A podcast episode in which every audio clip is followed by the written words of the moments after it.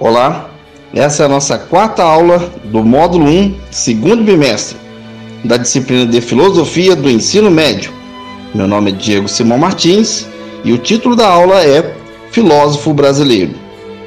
No Brasil nós temos bastante filósofos, alguns são bastante famosos, como Mário Sérgio Cortella, Marilena Chauí, Viviane Mosé, Clóvis de Barros e etc. São muitos e até cometemos justiça em não listá-los, mas daria uma lista enorme. Tivemos também bastante filósofos que ficaram famosos e representaram umas boas noções ao mundo inteiro, principalmente sobre o nosso Brasil. Eles representam um papel fundamental para a juventude. Na década passada, eles representavam um forte engajamento político e ainda assim também nos anos anteriores por exemplo, na década de 70, 80 e 90, todos eles tiveram grande participação na política. Devido à grande necessidade que o povo tem de reflexão na política. Ora, o que acontece é que esses filósofos, eles se comprometeram com a juventude a refletir e pensar sobre o nosso país, o Brasil. É interessante saber que na história da filosofia, a filosofia chegou a ser proibida de ser ensinada nas escolas, porque representava uma ameaça ao sistema, ao sistema político e dominante da época, a saber, a ditadura.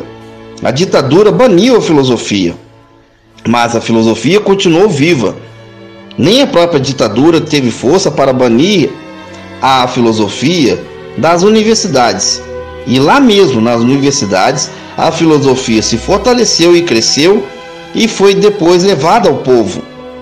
É muito interessante a história da filosofia no Brasil, pois representa essa de novo uma grande aliança com a juventude, com a esperança e com a reflexão. A filosofia, ela é muito crítica, muito dura, pesada, mas é uma necessidade, uma necessidade que temos de pensar. Pensar não é fácil, mas pode também ser divertido. Embora às vezes é duro como todo trabalho, todo trabalho tem dureza. É uma grande ilusão hoje em dia a educação colocar que tudo é fácil. Não, as coisas não são fáceis. Há vencedores, há perdedores, há competidores. Mas no fim, todos nós vemos que a vida é feita desse jeito. A vida é uma luta diária, mas a filosofia é totalmente contra quando essa luta é desleal e injusta, e principalmente quando assola a juventude. A juventude tem tudo a ver com a filosofia. Muitas das vezes a filosofia é mal compreendida nas escolas. Já teve bastante polêmica com a filosofia. Uma vez, um professor colocou na prova uma questão sobre Valesca Popozuda. Gerou uma discussão nacional Quantos falaram sobre essa prova? Foi parar nas redes sociais, postada pela mãe da aluna e depois abriu-se uma ampla discussão, rendendo inclusive várias entrevistas em jornais. Veja só, às vezes uma atitude simples tem um reflexo muito grande. Então, quando você pensar que as suas ideias não mudam o mundo, não se sinta incapaz. Pelo contrário, sinta-se forte o suficiente para mudar sua própria vida e logo verá que o mundo à sua volta também mudará.